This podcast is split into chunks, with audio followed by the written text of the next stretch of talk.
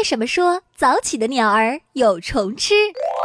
这是因为啊，清晨太阳还没有完全出来，气温还没升高时，鸟儿的食物也就是昆虫还不能很灵活的运动。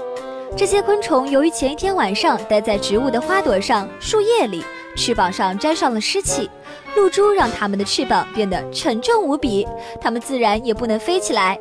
这时候，这些活动能力较弱的虫子，一旦被早起觅食的鸟儿遇到，就会被逮个正着，成为鸟儿们美味的早餐了。古人在天长日久的生活经历中观察到了这种现象，从而留下了“早起的鸟儿有虫吃”的俗语。